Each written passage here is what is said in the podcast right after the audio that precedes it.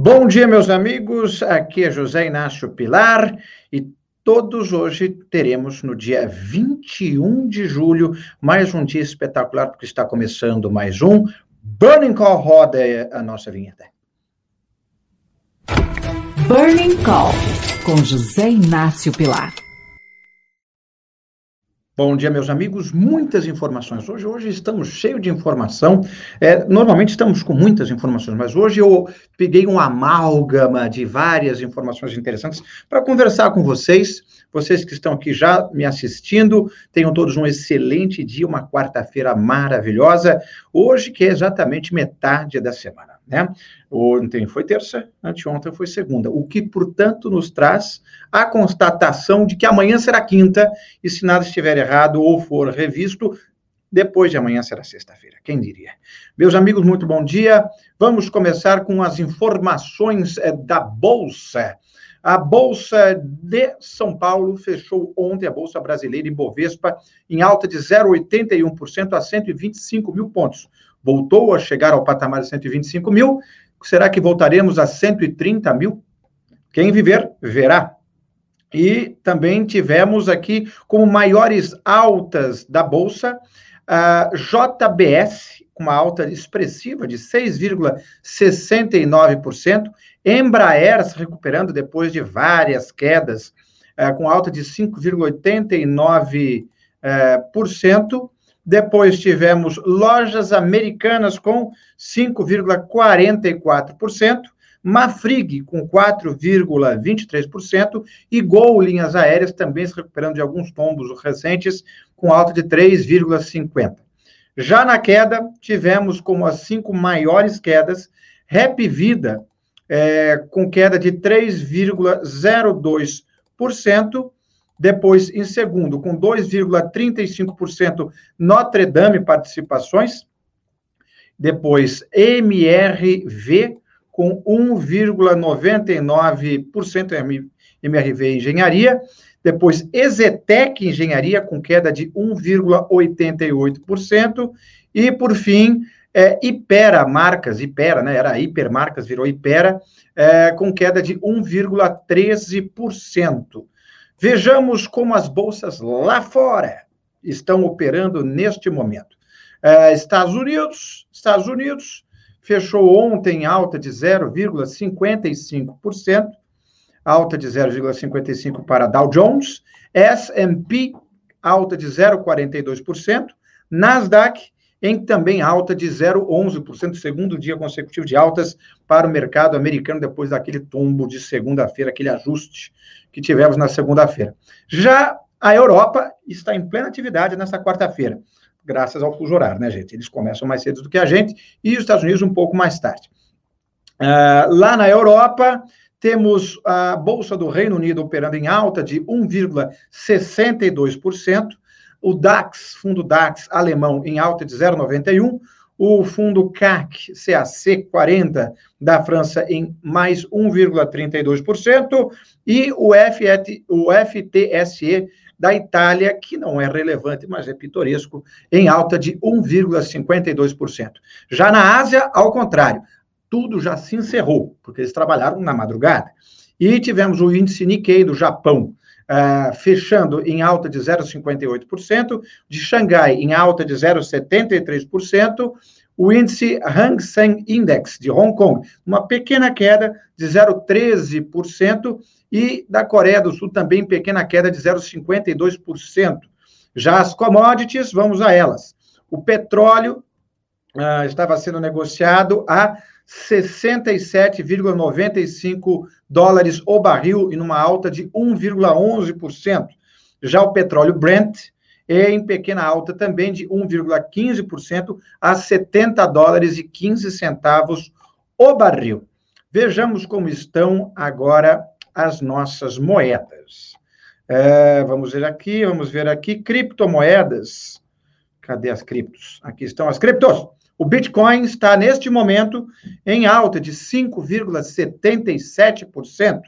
E o dólar, como vocês bem sabem, fechou ontem em uma pequena queda de 0,38%, é cotado a R$ 5,23. O euro, em todos, agora tudo em queda, queda, queda, queda, queda, queda, fechou depois o euro em queda de 22%, eh, 0,22%, 22% seria um tombaço, 0,22% a R$ 6,13, a libra esterlina em queda de 0,24, cotado a R$ 7,09, o franco suíço eh, em queda de 0,16, cotado a 5,65, o iene japonês em queda de 0,34, cotado a 0,04 centavos. O iene japonês está baratinho, mas também não compra muito, por isso você precisa de muitos ienes.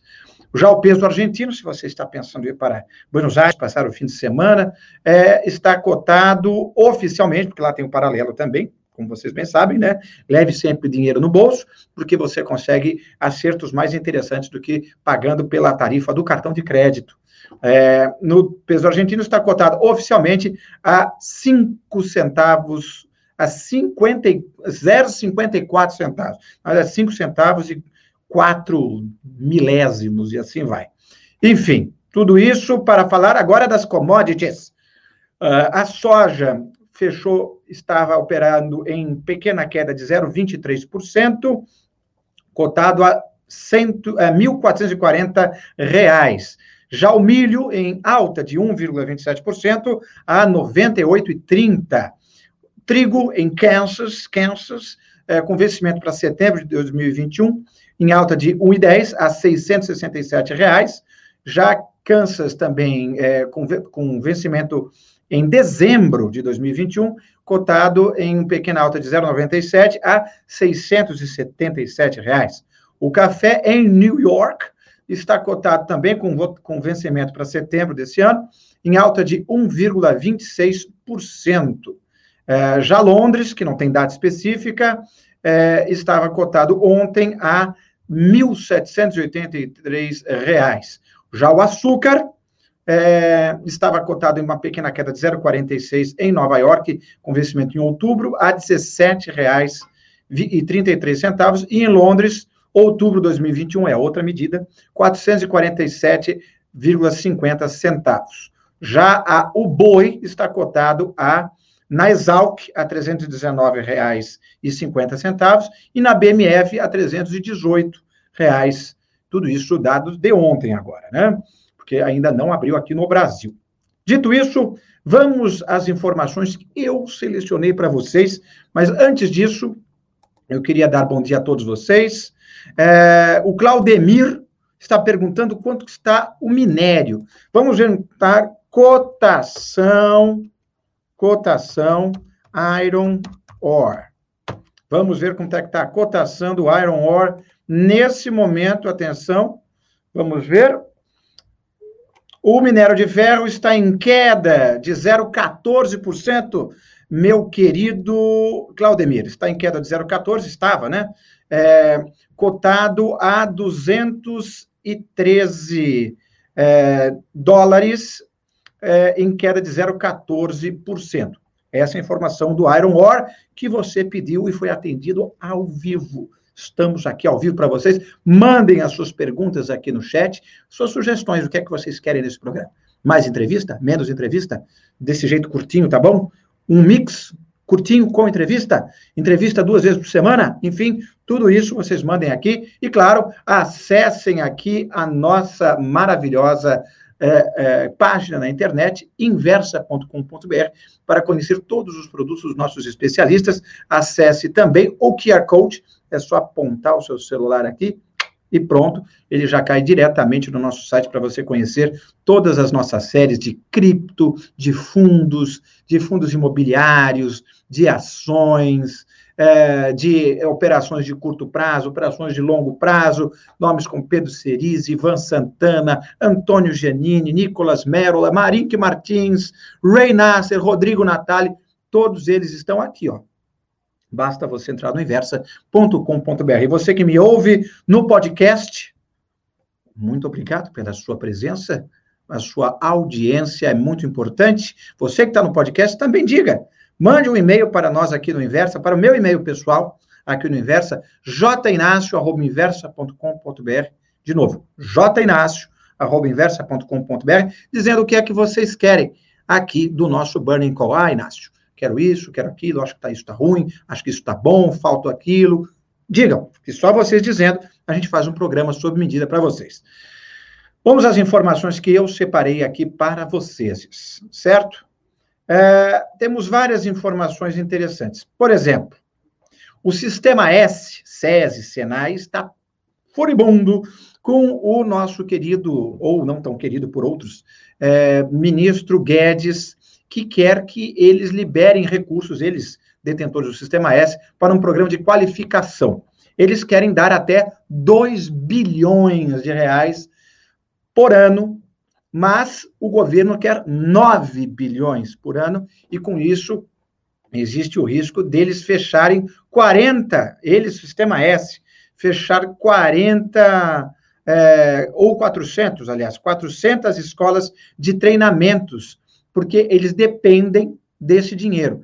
Uh, eles recebem, SESI e Senai, cerca de 8 bilhões por ano, e eles precisam desse orçamento para essas 400 escolas de treinamento. O governo falou: não, não, não, a gente quer esse dinheiro para a gente subsidiar os estudos de quem perdeu o emprego e está atrás de qualificação técnica. Então, está um, um, cabo de guerra do sistema S, que em alguns estados é muito bem gerido, em outros há sempre uh, o fantasma de mau uso do dinheiro do sistema S. De toda forma, vamos acompanhar como é que o sistema S, que tem iniciativas muito positivas, é, vai lidar com essa demanda da verba deles, né? Vai ser esses 2 bilhões, vão ser 9 bilhões, vão ser 6 bilhões, Vamos entender com o tempo. Dito isso, uh, outra coisa interessante que eu trouxe para você é a alta do preço do gás de cozinha. Já está chegando a 100 reais o botijão de gás, e isso está pesando muito no orçamento das pessoas com menor poder aquisitivo. As alterações consecutivas eh, de preço na Petrobras, nos valores da, das refinarias, mais as alíquotas do ICMS bem elevadas e o custo de transporte explicam por que, que elas estão tão caras, sobretudo na região norte, que obviamente é a mais longe de tudo, dos centros produtores. Então, um botijão de 13 gás, de 13 quilos de gás, é, custa mais, mais 20 reais, é 20 reais mais caro para quem mora na região norte, onde já é uma região muito empobrecida. Então, é, entender como é que isso pesa no orçamento das famílias. Se você tem que comprar gás para esquentar a sua comida, é, para esquentar, bom, gás de cozinha vai ser para sua cozinha, você não vai esquentar o, o, o, o seu é, chuveiro com gás de botijão.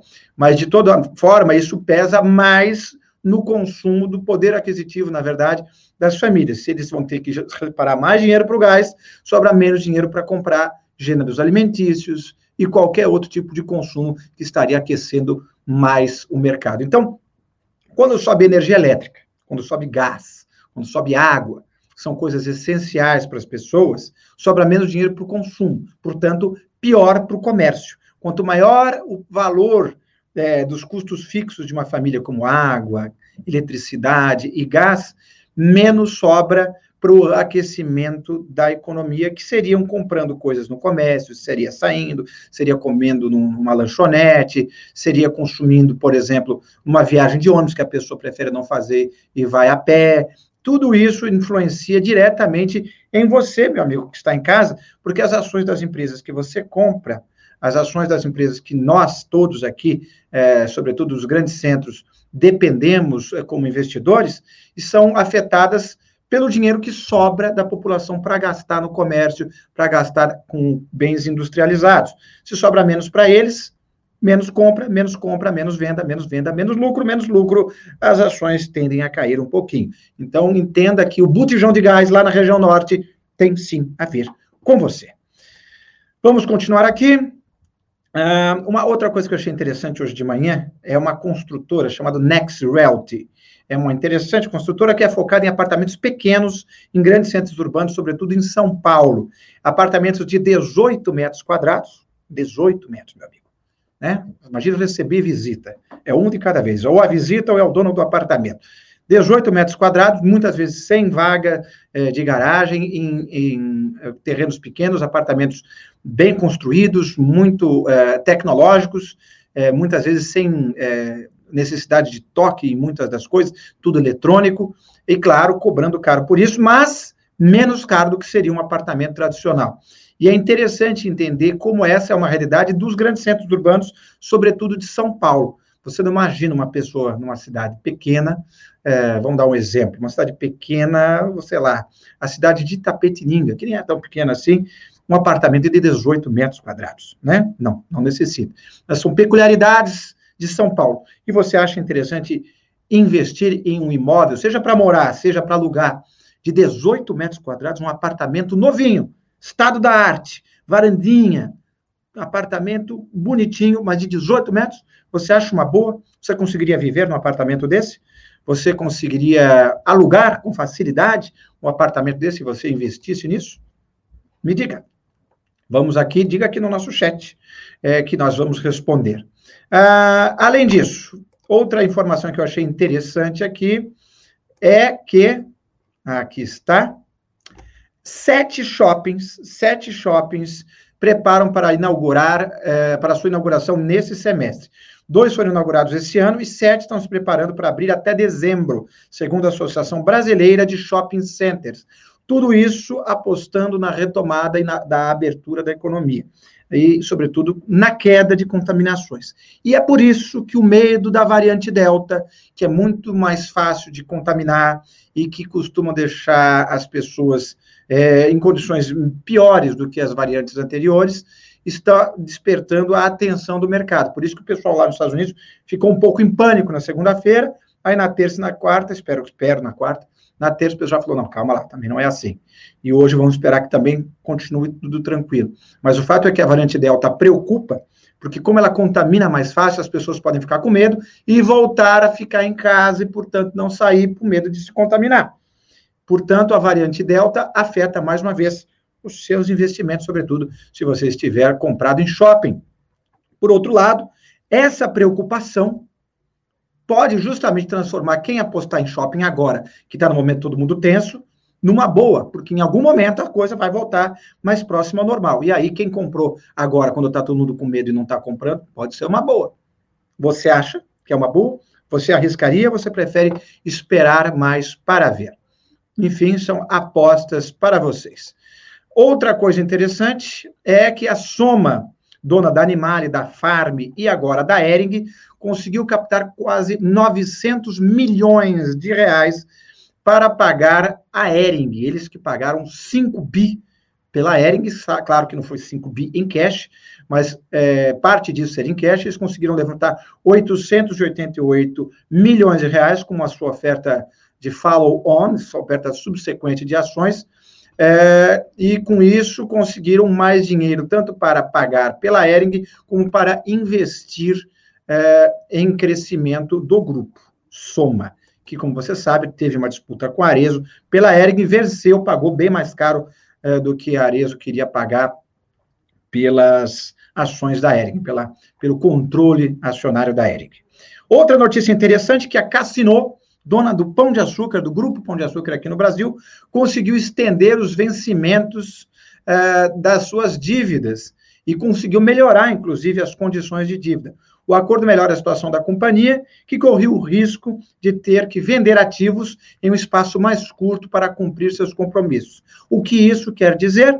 Quer dizer que eles estão mais tranquilos e, portanto, estão com menos pressa para vender o Grupo Pão de Açúcar aqui no Brasil, ou as suas operações lá nos Estados Unidos, ou nos Estados Unidos, lá na Colômbia, que eles são líderes de mercado é, lá também, e também é, conseguem, com isso, respirar é, com mais tranquilidade a ideia de vender, quem sabe, a GPA ou a Cenova, que é a, o site deles lá na Europa de comércio eletrônico, que eles estavam querendo vender a participação do Grupo Pão de Açúcar, que detém 34%, se não me falha a memória, de participação. Com isso, eles tudo, tudo isso continua no radar de venda, mas sem a pressa de precisamos fazer caixa, porque os, os, os, os é, credores estão na nossa porta, já não estão mais. Já não estão mais. Eles conseguiram a extensão de um vencimento de linha de crédito de outubro de 2023 para julho de 2028, no valor de 1,8 bilhões de euro, ou 1,8 bilhão de euro, que seria o correto. Isso, portanto, é bom para o grupo Pão de Açúcar e é um fator interessante para quem apostava de que ele que apostava de que não, para quem apostava que eles teriam que vender logo o controle do grupo Pão de Açúcar aqui no Brasil. Já no concorrente, o Carrefour anunciou a troca de comando na operação brasileira. É, sai uh, o executivo Noel Priot, entra o executivo Stéphane Macquer, que virá ao país depois de ter uma carreira muito bem sucedida uh, num revamp que eles deram no Carrefour em, uh, na, cidade, na cidade, no país da Argentina. A Argentina estava meio esquisita nos últimos anos, entrou o Stefan, com 47 anos hoje, uh, e conseguiu dar um up nas operações do Carrefour na Argentina. A operação lá de Paris falou: hum, gostei, repete no Brasil agora. E aí, o Noel, que já estava há muito tempo é, no Grupo Pão de Açúcar, 37 anos é, de história no Grupo Pão de Açúcar, deve continuar como chefe do, da América Latina, mas da operação brasileira sobe, portanto, o Stefan, que fez um bom trabalho na Argentina. O grupo Carrefour está meio apanhando ainda um pouco, sobretudo com questões de imagem, porque vocês se lembram, né? Ano passado, uma pessoa foi morta, foi é, morta por seguranças lá dentro, é, dentro de um dos, dos, dos, estabelecimentos do Carrefour, e anos antes um cachorro é, foi dado cabo por um, é, é por um, gerente que deu ordem para que matasse um cachorro que ficasse entrando. não estou comparando a vida do cachorro com a pessoa, pelo amor de Deus. São apenas fatos desabonadores e intensidades muito diferentes, vamos deixar isso claro, não me cancelem, é, que mancharam a imagem do grupo Carrefour. Só isso que eu estou dizendo.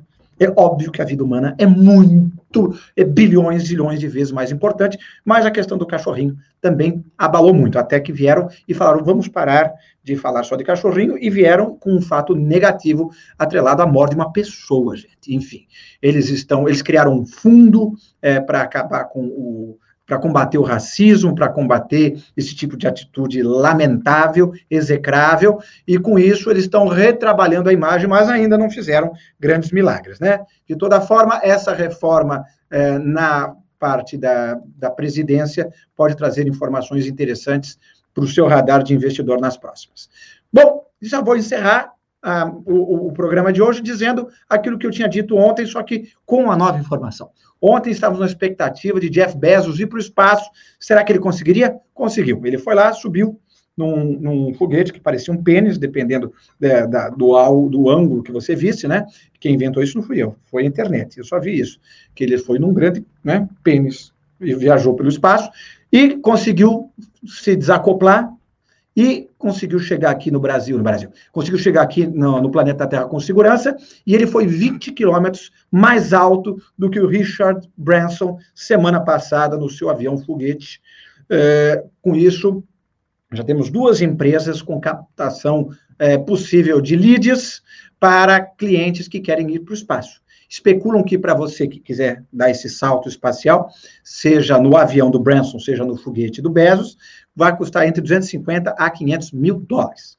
Se você quiser fazer isso, está aí a oportunidade. De toda forma, foi bem sucedido, isso é bom para a imagem do Jeff Bezos, que está enfrentando, é, digamos assim, críticas da Amazon, dos funcionários da Amazon, que estão achando que ele está gastando dinheiro demais com o foguete dele e devia estar tá gastando com os funcionários que estão em situação, muitas vezes, menos agradável do que a ideal porque uh, a pandemia está exigindo muito deles, achatando é, custos, é, e com isso eles estão acusando o Jeff Bezos de negligência é, por funcionários que, por exemplo, tiveram que urinar na garrafa, numa garrafinha plástica, para não sair do trabalho, porque eles não estavam sendo liberados para pausas de banheiro. Enfim, mais uma questão para Jeff Bezos conseguir conciliar coisas absurdas, né? Imagina ter que fazer xixi numa, é, garrafa porque você não pode deixar o seu posto de trabalho porque não foi liberado. Enfim, de toda forma, mais uma coisa para você ficar atento, você, meu querido investidor. Aproveito para convidar vocês a nos seguir nas nossas redes sociais. Temos muitas redes sociais. Temos o Instagram, que é o Inversa Publicações. Temos Inversa Pub no Facebook e Inversa Underline Pub. É... O Hermides pergunta: olha aí, tira do quadro o seu dólar africano e usa para dar uma voltinha no espaço. Sim, não é dólar qualquer. Meu dólar do Zimbábue são 100 trilhões de dólares. Eu posso ir para o espaço é, no foguete em forma de falo do Jeff Bezos ou no avião. Bom, com 100 trilhões de dólares, se fossem verdadeiros, eu podia comprar a Estação Espacial Internacional e transformar no meu pequeno é, é, bangalô espacial. Mas não vou fazer isso, sou muito humilde, né? uma de minhas muitas qualidades é humildade. Meus queridos, foi um grande prazer tê-los todos aqui. Hermides, Vival Zenir Costa, Claudemir Melo. Vival Zenir pergunta qual a minha aposta em mineração. Eu não aposto no minério, aposto nas empresas. E não aposto, acredito. É, eu acredito que a Vale é, é sempre uma ótima aposta. Por quê?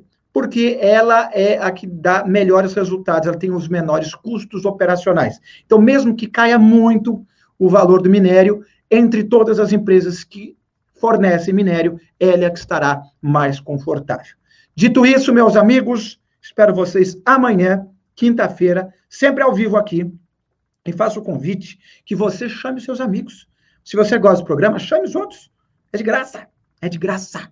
Aliás, o que também é de graça, é um relatório que a Inversa vai soltar hoje ao longo do dia. Acompanhe nas nossas redes sociais e tenham todos uma ótima quarta-feira. Até amanhã, às 9 horas. Tchau.